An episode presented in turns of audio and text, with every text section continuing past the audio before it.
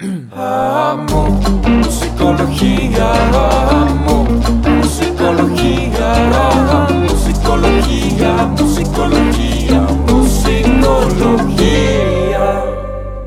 Buenos días, buenas noches, buenas tardes, buenas mañanas, madrugadas o la hora que sea. Bienvenidos. A Musicología, una semana más, un episodio más. Y hoy tenemos un invitadazo de lujo. Hoy tenemos nada más y nada menos que a Juan Leonardo Torres, también conocido como Belmar. Él, ahí les va a grandes rasgos, puntos de, de lo que hace. Él es artista, es productor, es ingeniero industrial también y es músico. ¿Cómo estás, Belmar?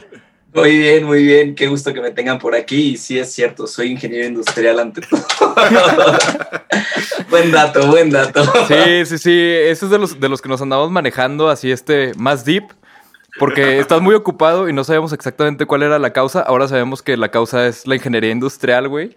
Sí, tengo, tengo un trabajo que, o sea, como de tiempo completo aparte de, de mi música, que lo intento balancear un poco, pero sí, Ajá. o sea, trabajo en, en Danone como Ah, ingeniero órale. industrial, en la parte de operaciones de productividad.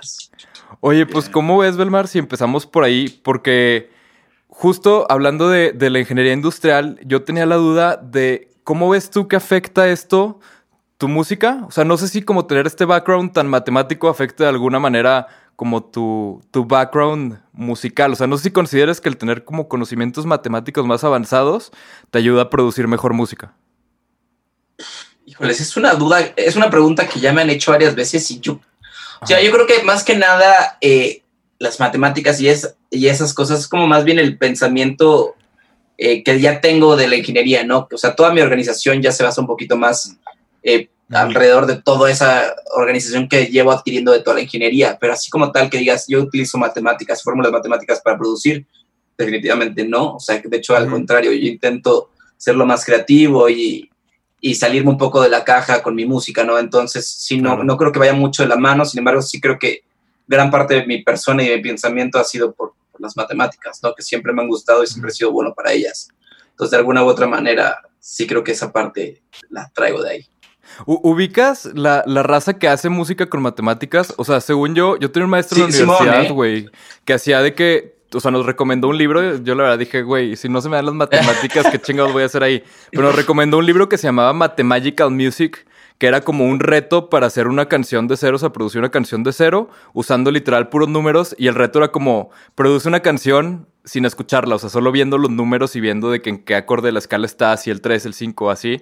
A mí me sonó una locura, güey, pero no sé a ti por un ser... trip muy loco. Sí, o sea, es un trip muy loco, o sea, de verdad, yo sí he como investigado un poquito acerca de esto y sí se me hace que es algo muy, muy, muy fumado, por así decirlo. Es un Sí. trip que neta está muy clavado, la gente que hace eso está muy, muy, muy cañona, Ujú. pero también no te tienes que ir tanto allá, ¿sabes? O sea, existen también fórmulas y parámetros de estructuras, tanto, por ejemplo, cuánto debe durar un verso para Claro. que suene algo eh, como común o algo comercial, que ya están como predichos. O sea, hay un güey que se llama Max Martin, que es un productor súper, súper famoso, súper reconocido de música comercial, que sí tiene como estas estructuras matemáticas eh, basados en sílabas o basados en versos, que dice que, por ejemplo, un intro no debe durar más de 15 segundos porque el, el oyente lo te pierde, o sea, pierdes al oyente, o que antes del minuto tiene que haber el hook, o cosas de ese Sí. estilo que sí me he metido mucho porque mi música yo quiero hacerla pop.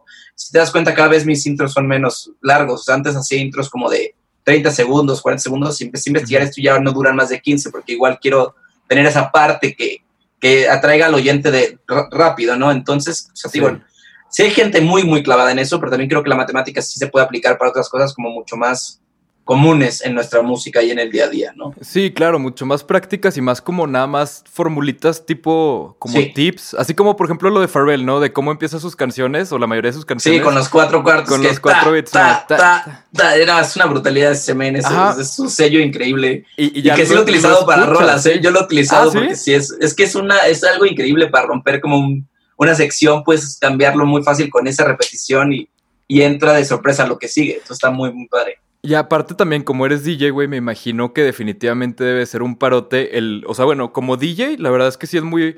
Mucho más práctico ver en la gráfica los cuatro Sí. bits del principio, ya lo puedes No. hasta sinkear sin verlo, güey. y para ser DJ yo creo que sí tienes que tener una noción de, de los tiempos y, y, los tiempos al final del día son matemáticas, los BPM son matemáticas, es decir, no sé qué tan clavados estén en, en, el ámbito del DJ, pero tú puedes tener una rola a 150, pero que es lo mismo a 75, y si el programa sí. te lo está detectando a, a 150, pues y tú tienes una rola a 75, que puede ser una electrónica súper tendida a 150, así un hardstyle, una cosa de ese estilo, y tienes un rap, un hip hop a 75, que son BPMs a, a, a half tempo, eh, podrías combinarlo con eso, ¿no? Claro. Y es, eh, ahí empiezas a, a, meter mucha matemática, o sea, sí hay mucha matemática dentro de la música, pero también el chiste no es verlo como matemática, sino verlo como música, ¿no? Y eso es parte sí. de lo interesante. Sí, Oye, justo, justo con esto que dices, se me hace súper interesante el hecho de un ingeniero que además este, es músico y producer y demás, por el hecho de, de, de, todas estas nociones que tenemos como en la sociedad de que o eres uno o eres otro, ¿no? O sea, como que sí. nos vendieron mucho la, el, el, hemisferio derecho y el hemisferio izquierdo y demás, que digo, después de muchas investigaciones no funciona así, es simplemente algo para entenderse, pero no funciona así el cerebro. Claro. Pero la idea es, eh, me parece súper interesante que tengas las dos y me gustaría saber un poquito sobre si, si para ti el hecho de, de, tener estas dos en alguna vez te trataron de encasillar, me refiero a siendo bueno en matemáticas a lo mejor y cuando dijiste que te gustaba la música era así de, no, mijito, esto no es para ti, tú deberías de irte por acá, maestros o familiares, porque creo que a pesar de que ya sabemos esto de las inteligencias múltiples de Garner, ¿no? O sea, que no hay un solo tipo de inteligencia y no es coeficiente sí. nada más, creo que todavía estamos como muy cerrados a, no, él es muy artista, entonces no debería de meterse en esto, o él es muy bueno bailando, entonces no debería de y creo pues, que existen muchas. No sé si a ti te tocó que te trataran de encasillar en alguna. Pues mira, eh, en mi caso fue algo raro porque, a ver, mi papá eh, es prof, profesor de, de, la Universidad Iberoamericana okay. y es sociólogo, pero a su vez él siempre le ha encantado cantar ópera, o sea, él es súper clásico, ya me lleva muchos años mi jefe, pero le encanta cantar ópera y él escribe poemas de su hobby, ¿sabes? Entonces siempre ha tenido este lado artístico. Entonces, por esa parte nunca me prohibieron hacer música, porque sí existen estos casos de, no, este no se va a dedicar a hacer música, sino se va a ir a ingeniería porque pues, es lo que deja. Que así hay muchas familias aquí en México, creo yo. Y en el mundo, no, no, no, no estén encaseando solo a México, ¿no? Yo creo que a mí en lo personal lo que me hizo ser ingeniero industrial, que yo tampoco era la primera tirada, sin embargo, por cuestiones de la vida se me dio. Yo era bueno para las mates, vengo del colegio alemán donde la formación sí es muy ingenieril, o eres ingeniero o te vas a idiomas, o sea, literal en el alemán es como esas dos ramas en general, pero eh, yo tenía una beca del 100% en la Ibero, entonces no podía rechazar algo así. O sea, si, lo hubiera, si en la Ibero hubiera habido una ingeniería en audio o una producción musical, muy probablemente yo me hubiera ido para allá. O sea, porque una, o sea, rechazar una beca del 100% de la Ibero es rechazar casi más de millones de pesos, o sea, ¿sabes? Entonces, sí. es algo muy crítico y, y, teniendo, somos tres hermanos en mi casa, entonces también, pues no solo era uno, sino si, si yo me iba a otro lado, pues eran todos como de, con esta ansiedad, etc. Entonces me dio la oportunidad y la aproveché muchísimo y estoy súper agradecido por eso. Insisto, siempre fui bueno para las mates, o sea, no es como que no me haya agradado la carrera. O sea, no la odio, me fue muy bien, tengo un, saqué un muy buen promedio, pero simplemente por cuestiones de la vida se me dio esa oportunidad.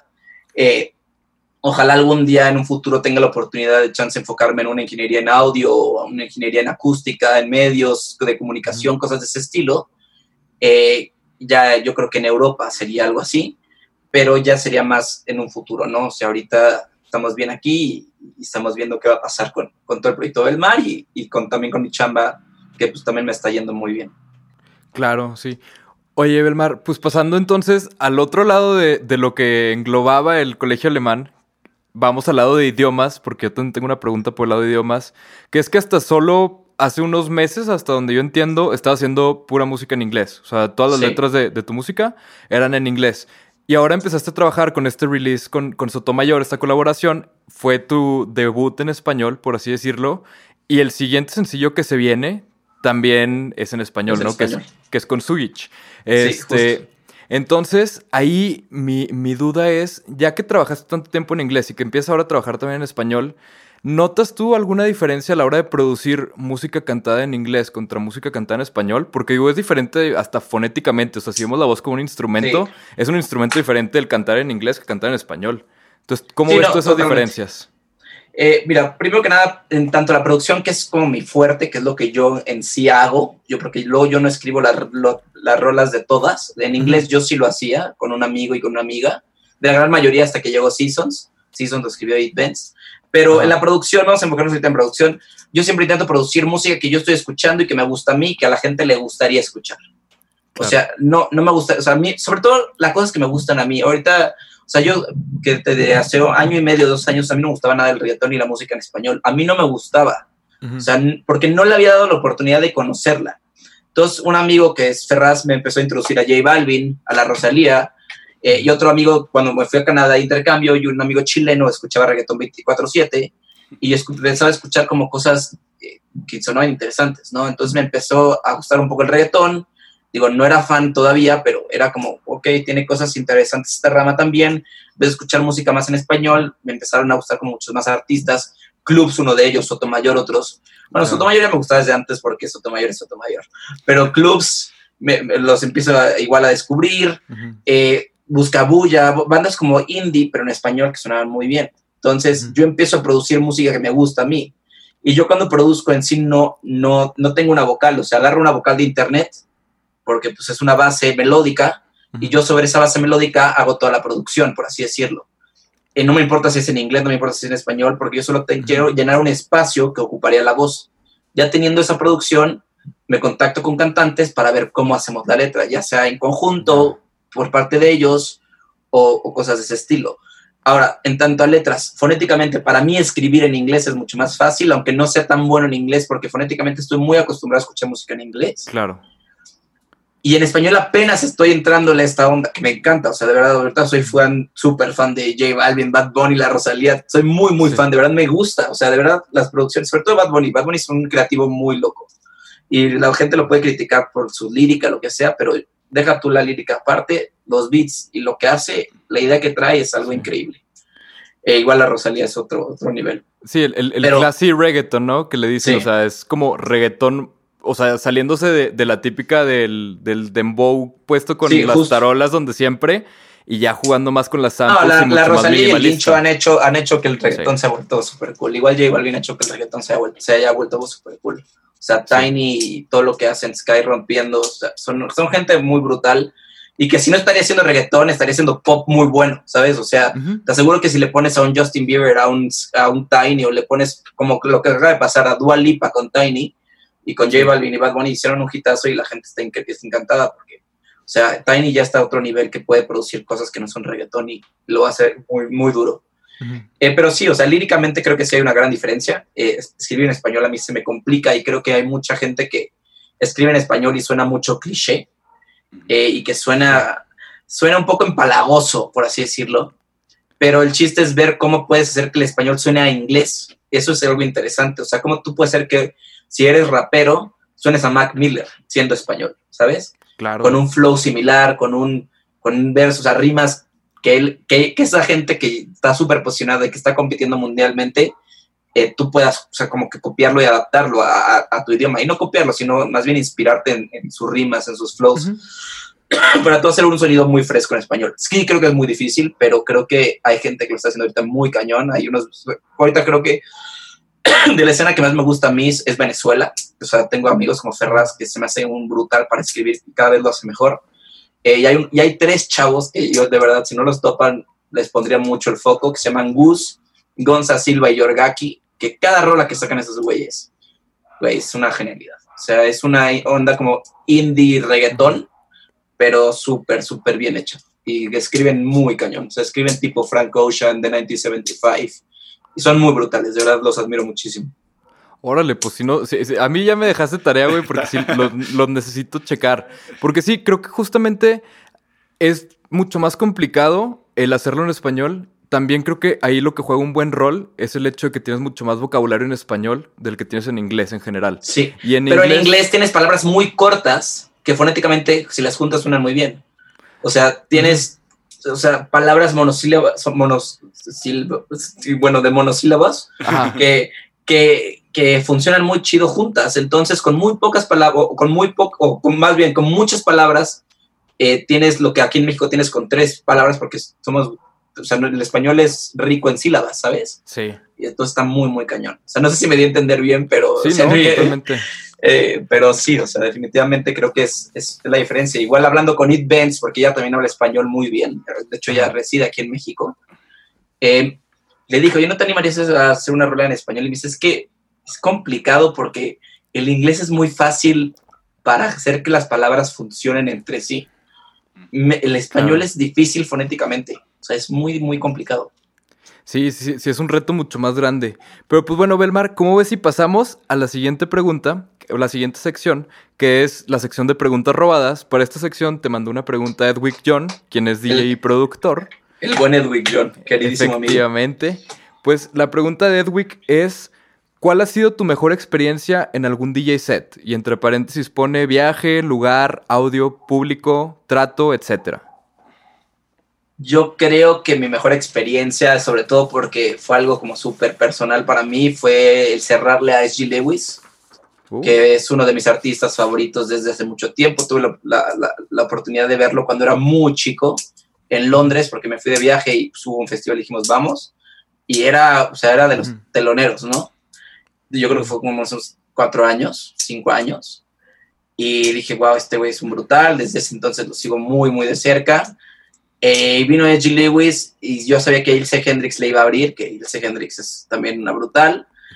Y yo ya tenía el contacto como de los de Sidetrack, porque yo trabajaba en el Parque Bicentenario y los queríamos llevar ahí para hacer unos eventos, que era, o sea, un espacio para hacer eventos, por así decirlo, ¿no?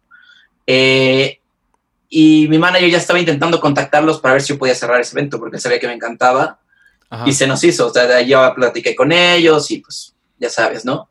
Sí. Eh, entre de que pues, les presenté el proyecto bien, ya platiqué más a fondo con ellos, me dijeron que sí, que les interesaba y de hecho que ya querían ver a alguien que cerrara el evento y estaban entre mí, o sea, mi perfil y otros que estaban viendo y pues ya nada más cerramos eso y fue una experiencia increíble. O sea, la verdad es que pues S.G. Lewis llenó el lugar, llenó Galera, que Galera Ujú. pues, caben muchísimas personas. Creo que es el big con más personas que he tocado Órale. eh, estaba bastante lleno y como que acabó muy temprano el evento, o sea, acabó yo creo que como a las 12 y la gente estaba enfiestadísima.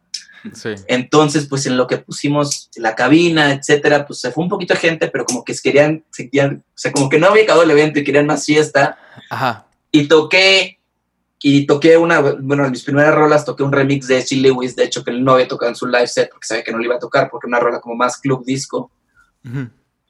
Y el güey estaba volado porque estaba tocando una de sus rolas, se subió conmigo al, al booth, me abrazó, me dijo, güey, eres, un, gen- eres genial, güey, o sea, estuvo, o sea, estuvo muy, muy chido.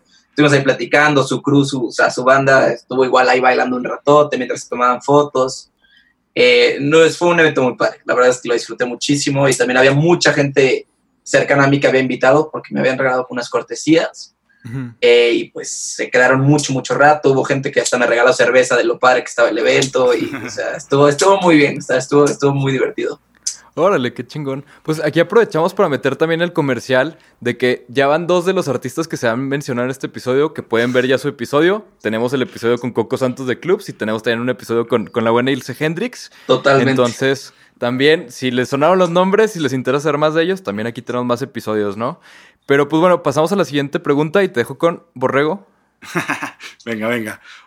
Oye, Belmar, escuchando tu música, me hemos platicado muchas veces con otros artistas esta idea de que a veces ustedes lo hacen como conectando con una emoción o buscando provocar algo en, en quien los escuchan. Y luego nuestra mente, cada quien hace lo que quiere con eso y produce otra cosa Claro. este, y lo metemos por nuestros propios filtros. Me gustaría saber con, con esto que estás haciendo ahora, si tienes en mente lo que vas a provocar en los demás, estás más bien tratando de expresar algo tú y transmitir algo. Como decía, simplemente estás haciendo algo que te gustaría escuchar y nada más. ¿Qué, qué tanto estás considerando al público y, y- y qué es lo que quieres provocar en ellos? Pues esto es una, es una pregunta bien, bien, bien padre y creo que bonita porque, o sea, yo hablo desde varias perspectivas de mi producción. Por ejemplo, el disco que hice, Nights Without Coffee, sí era mucho de mis sentimientos, o sea, era muy personales, muy eh, de cuando estuve en la prepa en Alemania y cosas de ese estilo, eh, la experiencia de perder a un amigo, cosas de ese estilo, como que muy, muy personales. Entonces intenté sacar todo, ¿no? Eh, también las primeras eh, escapes, como de cuando yo me sentía súper frustrado porque estaba estudiando ingeniería industrial y no sabía qué quería de mi vida, o sea, eran los primeros semestres, no, quería de- no sabía qué quería de mi vida y me sentía como atrapado en, en algo que no quería en sí, que al final se fue resolviendo, pero cosas de ese estilo. Entonces, ese primer disco sí fue muy de que yo quería expresar lo que yo estaba sintiendo y cómo me sentía y todas las rolas como que las sentía muy apegadas a mí. Y es un disco que yo admiro, bueno, que yo adoro mucho porque es, soy yo, o sea, es, es Belmar, por así decirlo. Ok. Luego con Seasons sí intenté irme más por como emociones de vibras en los sonidos que yo estaba produciendo, haz de cuenta. Ujú. Eh, yo lo dividí por épocas y las épocas pues yo las siento diferentes. Un, un invierno yo lo siento súper melancólico, ¿no? Un, un verano es súper feliz, un otoño es como, tiene algo raro, ¿no? Y cosas de ese estilo. Entonces, ese lo produje por, ese, por esa línea. Ok. Y ahora estoy produciendo las cosas en español, lo que me gusta a mí. O sea, ya llegué a un punto de producción que también lo llegué en, en, en, en Seasons, que Seasons se me hace un trabajo muy sólido mío. Eh, pero Estamos de acuerdo. ahora, ahora, gracias.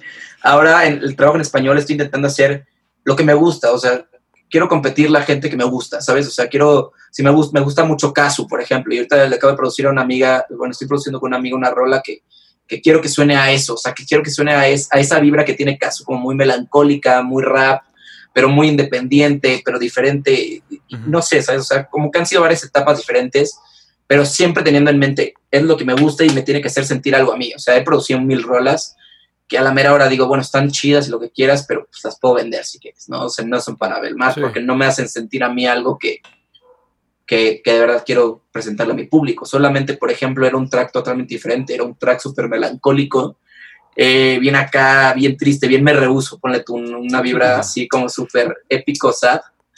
Eh, y Raúl me dijo, es que sí me gusta, pero queremos darle un sexiness como más tropical, más de la vibra mayor. Y dije, a huevo, vamos a cambiarle esa onda. Y pues por eso se cambió a algo mucho más tropical de esa línea, ¿no? Pero me encanta, o sea, solamente, digo, ya la he escuchado mil veces, entonces ya no sé si ya la sigo escuchando, pero definiti- definitivamente me fascina esa rola. Y, y sí, igual con la de nueva que viene de Bonito, yo quería hacer como una onda Love, eh, Hun, eh, ¿cómo se llaman estos güeyes? Lani, como muy indie pop, pero tropicalizado, o sea, metiéndole un poquito de dembow Claro. para ver cómo reaccionaba la gente latina a un mercado que ya conocen, pero ahora en español y con algo que también conocen, que es el dembow, por así decirlo. Entonces sí, o sea, es, es- varía mucho, depende de cómo me estoy sintiendo y qué vibras traigo. Está muy chido. Oye, Belmar, y justo hablando como de cómo te sientes en ciertos momentos y cómo eso afecta a la música, yo tenía la duda porque veía que, que habías estado en varios lugares como en Berlín estudiando, eh, estuviste también en Canadá y tú eres originariamente de Mazatlán hasta donde entiendo, ¿no? Entonces, pues me imagino que por ende has hecho música estando en varios lugares del mundo y mi pregunta es, ¿cómo afecta el entorno donde estás y el lugar donde estás la música que haces?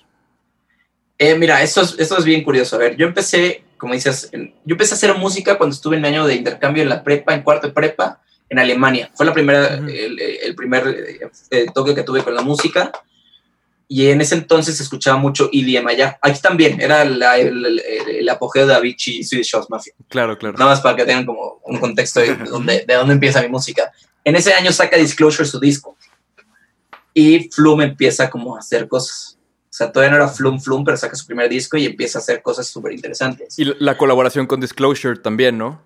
Sí, no, esa ya estoy, ya, ya estoy en México, ya es del siguiente año, pero sí, o sea, era, Ah, ok. era más o menos esa, esa época, Sí. justo que estaban saliendo ese tipo de tracks. Entonces mi música empieza a ser mucho progressive house, o sea, super Swedish House Mafia, super Avicii, pero siempre con la idea de tener una vocal muy presente. Tanto como Avicii como Disclosure eran como gente que hacía mucho eso, o sea, hacía música electrónica, pero siempre tenían la vocal super pop, ¿no? Sí. Entonces empiezo a producir ahí. Luego llego a México y empiezo a conocer gente súper interesante. A Muramasa, James Blake, eh, cosas de ese estilo, como mucho más indie, electrónico, y empiezo a hacer música de ese estilo.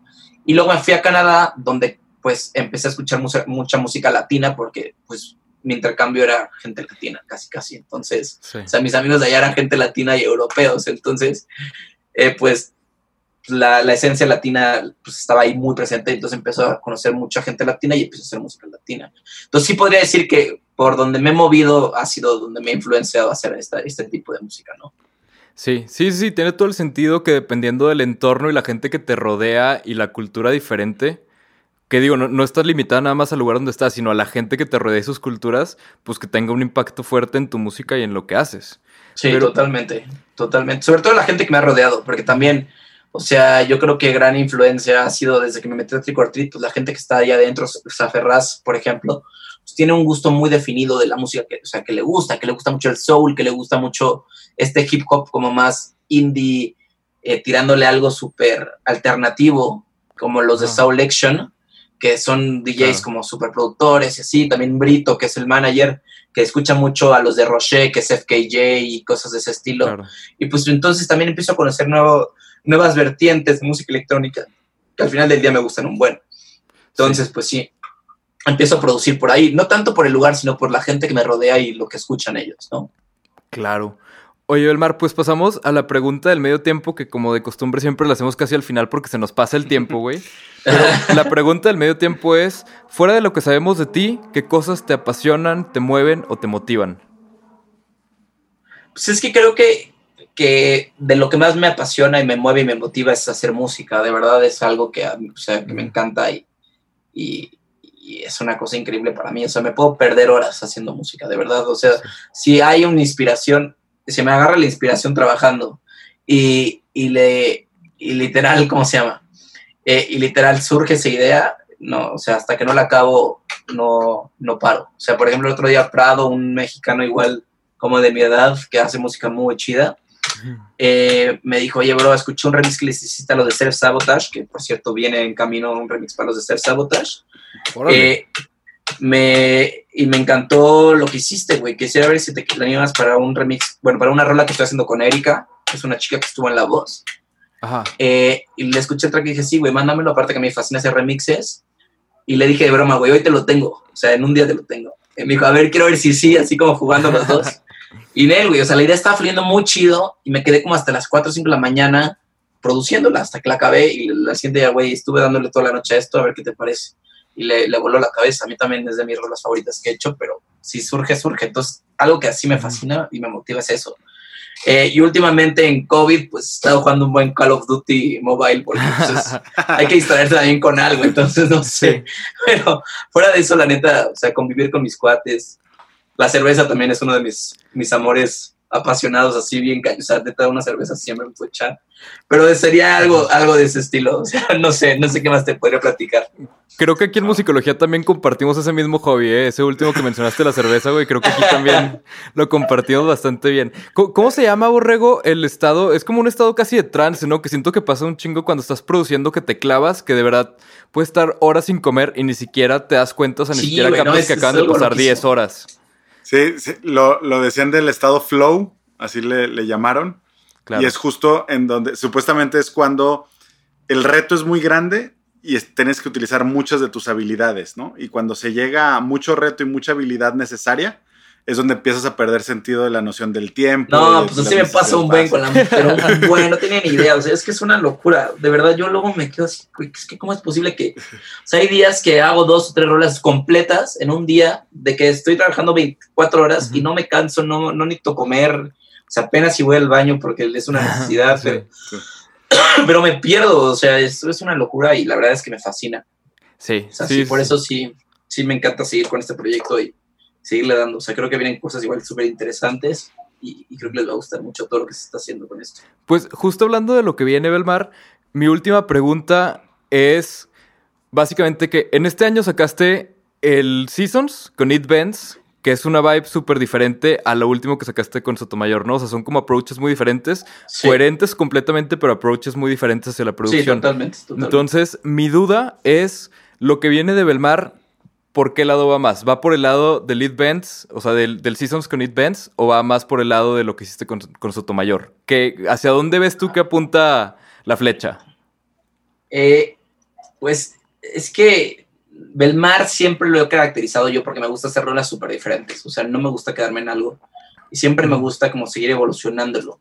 Yo creo que el punto en el que yo me sentiría cómodo es cuando pueda hacer tanto lo que hice con It Benz en español, que creo que estaría súper interesante, pero también como otras cosas que he hecho, por ejemplo, un, eh, como el remix que le hice a Gary B de Easier, que es algo mucho más EDM pop, o como la de Crazy que hice con Ryan, eh, igual este año, que es algo un poquito diferente, pero en español. O sea, ahorita lo que quiero hacer es llevar lo que está haciendo con Belmar a un mercado latino. porque creo que es algo diferente y creo que puede funcionar muy bien porque sigue siendo algo muy pop, pero a mi manera, ¿no?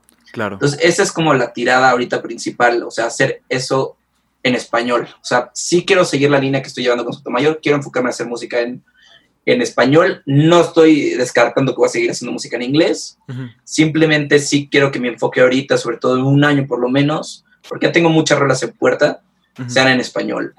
Y va a haber unas que sean un poco más tropicales a lo que normalmente me conocen. O sea, traigo una colaboración con Alberto de, bueno, del, del proyecto Sunsplash, que también es venezolano, que estuvo en Todos Santos, que es una banda súper icónica de Venezuela. Eh, que es algo mucho más tropical, pero eh, también traigo una colaboración con, con bueno, esas sorpresas, no lo puedo decir todavía, déjame pensar con, con, con la esposa de Ferraz o la novia de Ferraz, que es algo como más como lo de Eight Bands, pero en español, ¿sabes? Entonces es intentar justo yo sentirme cómodo haciendo música en español más que nada. Y va a haber de todo, o sea, va a haber hasta un dembow mucho más eh, J Balvin, hasta un R&B como mucho más indecisos. Entonces no te puedo decir que me voy por una línea. Voy a intentar hacer rolas que a mí me gusten en lo personal y que siga yo escuchando y, y ese es, ese es, ese es el proyecto del mar tal cual, ¿no? O sea, hacer música diferente que a mí me guste. Excelente, Belmar. Pues, ¿qué te parece si pasamos a la última sección? Ahora sí, para finalizar, que es el jam de asociación. Es la parte donde te vamos diciendo cada quien una palabra y tú contestas lo primero que se te venga a la mente. Entre menos filtros, mejor, ¿eh? O sea, tú déjate ir. Aquí nadie juzga. Cualquier problema, Borrego te avisa. Él ya te, te notificará si hay algún problema más de- grave. ¡Córtalo, córtalo! a huevo, a huevo. Pues ahí va. Empiezo yo con mis primeras cinco palabras y luego va Borrego con las suyas. A ver, pero espérate, me vas a decir una palabra y yo digo cuántas que se me ocurran. O una y una. Una. Una y una. Una y una. O sea, yo Ah, te voy a decir una palabra, tú dices la primera palabra que se te ocurra. Súper. No tiene que ser coherente, güey. Te puedes relajar. Ahí va. Primera palabra. Vibra. J Balvin. Es que es su Suspiro. disco. Eh, Claro. Su- su- Suspiro. Melancolía. Sampling.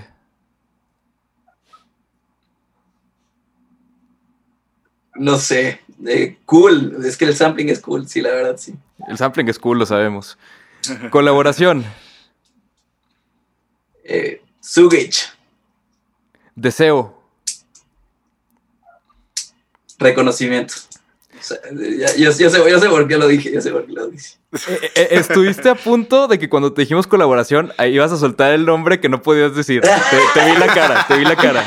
Es que, es que es una empresa muy chida, entonces todavía la, todavía la estamos construyendo. Si ya estuviera lista, lista, lista, ya les dijera, pero como todavía está en proceso de, Sí, Prefiero- es que no hay que echarle la sal. no hay que echarle la sal. No, no. Sí. Vas, borrego. Ahí va. Van las cinco. Números. Mates, Música. Pasión, Tecnología. eh, no, no sé, eh, Sintes. Viajar. Alemania, Casa. México. Excelente. Pues, Belmar, hemos concluido nuestra entrevista. Te agradecemos muchísimo. Le agradecemos muchísimo a la gente que nos está viendo también. ¿Cómo te pueden encontrar en redes sociales, Belmar? ¿Cómo pueden enterarse de todo lo que hagas y escuchar ese nombre de la colaboración cuando sea momento? Pues mira, en Instagram estamos como Belmar Music MX, igual en Twitter. En Facebook estamos como Belmar Belmar, porque Facebook no nos deja cambiar el nombre. Gracias, Facebook. Eh, Spotify, Apple Music y todas las plataformas de streaming digital estamos como Belmar. Eh, y ahí nos encuentran el 16 de, de este mes, o sea, ya el viernes sacamos la colaboración con Switch, que de hecho se viene con videíto. Entonces, pues para que estén atentos ahí para todo esto.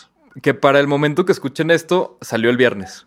Porque ah, bueno, sale- salió el viernes, justo, Sí. es lo que no, sabía cuándo iba a salir, pero justo. el vi- el- este viernes pasado acaba de salir, está buenísima, ya la escuchamos. Ya la, la trae- Borrego la trae en repeat en la regadera. Ah, huevo, es correcto. ah, huevo, ah. Pero pues bueno, les agradecemos mucho por escucharnos. Recuerden que todos los lunes tenemos un episodio nuevo, los jueves con la versión pop, que es la versión resumida de este episodio. Y pues nada más, algo Oye. que quieran agregar.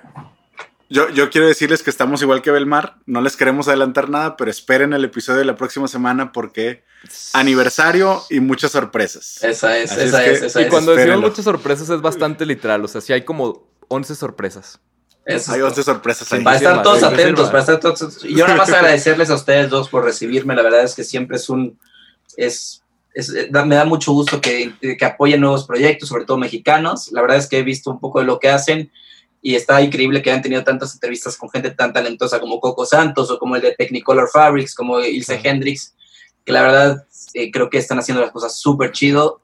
Ojalá sigan creciendo y de verdad por acá, por este lado, cuentan con que si necesitan algo, tienen todo el apoyo de, de Belmar para lo que necesiten ustedes. Muchas gracias, Venga. Belmar. Pues muchas gracias también a la gente que nos está viendo en casa y nos vemos la próxima semana con otro episodio. Bye.